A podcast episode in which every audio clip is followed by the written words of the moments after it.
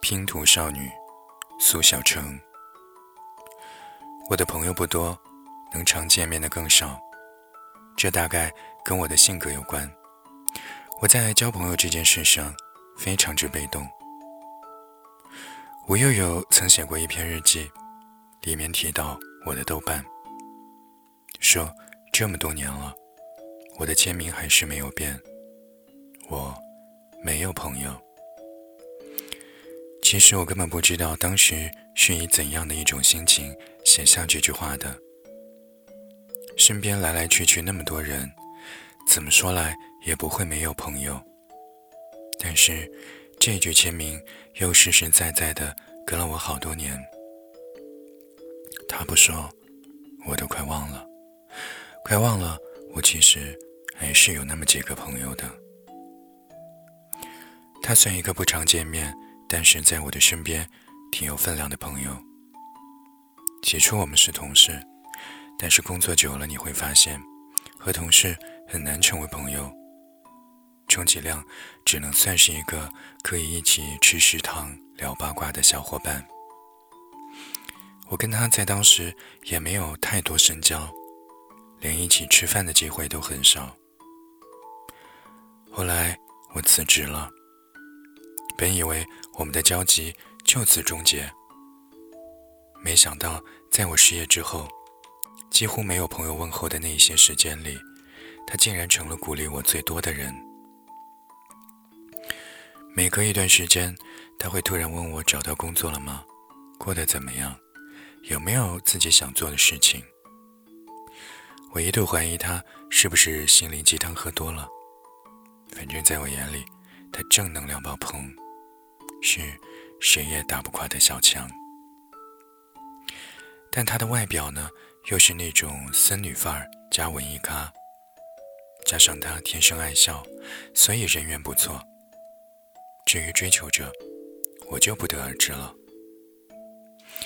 在我对她的认知范围里，她在上大学时谈过一段比较刻苦的恋爱，直到毕业以后，因为家庭关系被迫分手。虽说是和平分手，但他一定很难受。分手当天，他就辞了职，花光所有的积蓄，去了一趟云南。本想着去散散心，最后却失望而归。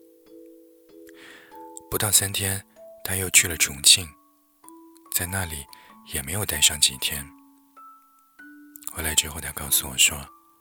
哎，没钱了，连悲伤都没有权利了，还是好好挣钱吧。中间我们有很长一段时间没有联系，我开始了新的工作，他好像又回到了原来的公司。时间在他的身上好像一直都没有走远。在听到他的消息时，正是他要结婚了。我真的很难想象。少女如她，为何会这么快就要进入婚姻的阶段？我以为她永远不会老，永远也不缺恋情。她的婚礼我去了，宴席上我一个人都不认识，默默的吃饭，默默的坐在角落里看着她走上台，默默的看着他们亲吻，并且交换戒指。所有的这些。都好像与我无关，但是我又清楚的知道，他是我的朋友。他今天哭起来的样子也很美。婚后的他变了一种画风，经常在豆瓣上更新广播，常常语出惊人。我在屏幕前笑到喷饭。现在的豆瓣真的是小众到身边都没有几个人在用了，但是他。却每天都上。按他的话说，他上豆瓣的原因是他有 Mac 电影的强迫症。他还有一个强迫症，就是喜欢拼拼图，而且是要一次拼完。最长的一次时间花了七个小时，连厕所都没有上。我笑他这样坐在地上一块一块拼，不累吗？他说累啊。我说：“那你干嘛自讨苦吃呢？”他笑笑说：“我喜欢那种拼到一起的完整感。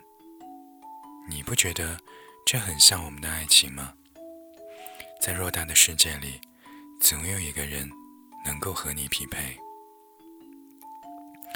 反正我对拼图没有半点兴趣，我也理解不了所谓的完整和圆满。但我相信，他说的人与人之间的匹配，称之为爱情的匹配。”前些天，他转掉了自己经营了一整年的服装店，专心在家备孕，还抽空去了一趟泰国。回来的第二天，他就到我的店里来看我，顺便还帮我做了好多事儿。直到下班，我们才匆忙去快餐店吃了饭。她的老公来接她，因为发烧了，所以没吃饭，全程陪着她。她话不多，但说起他来，眼里是满满的幸福。真好啊，愿爱情长久，情谊长存。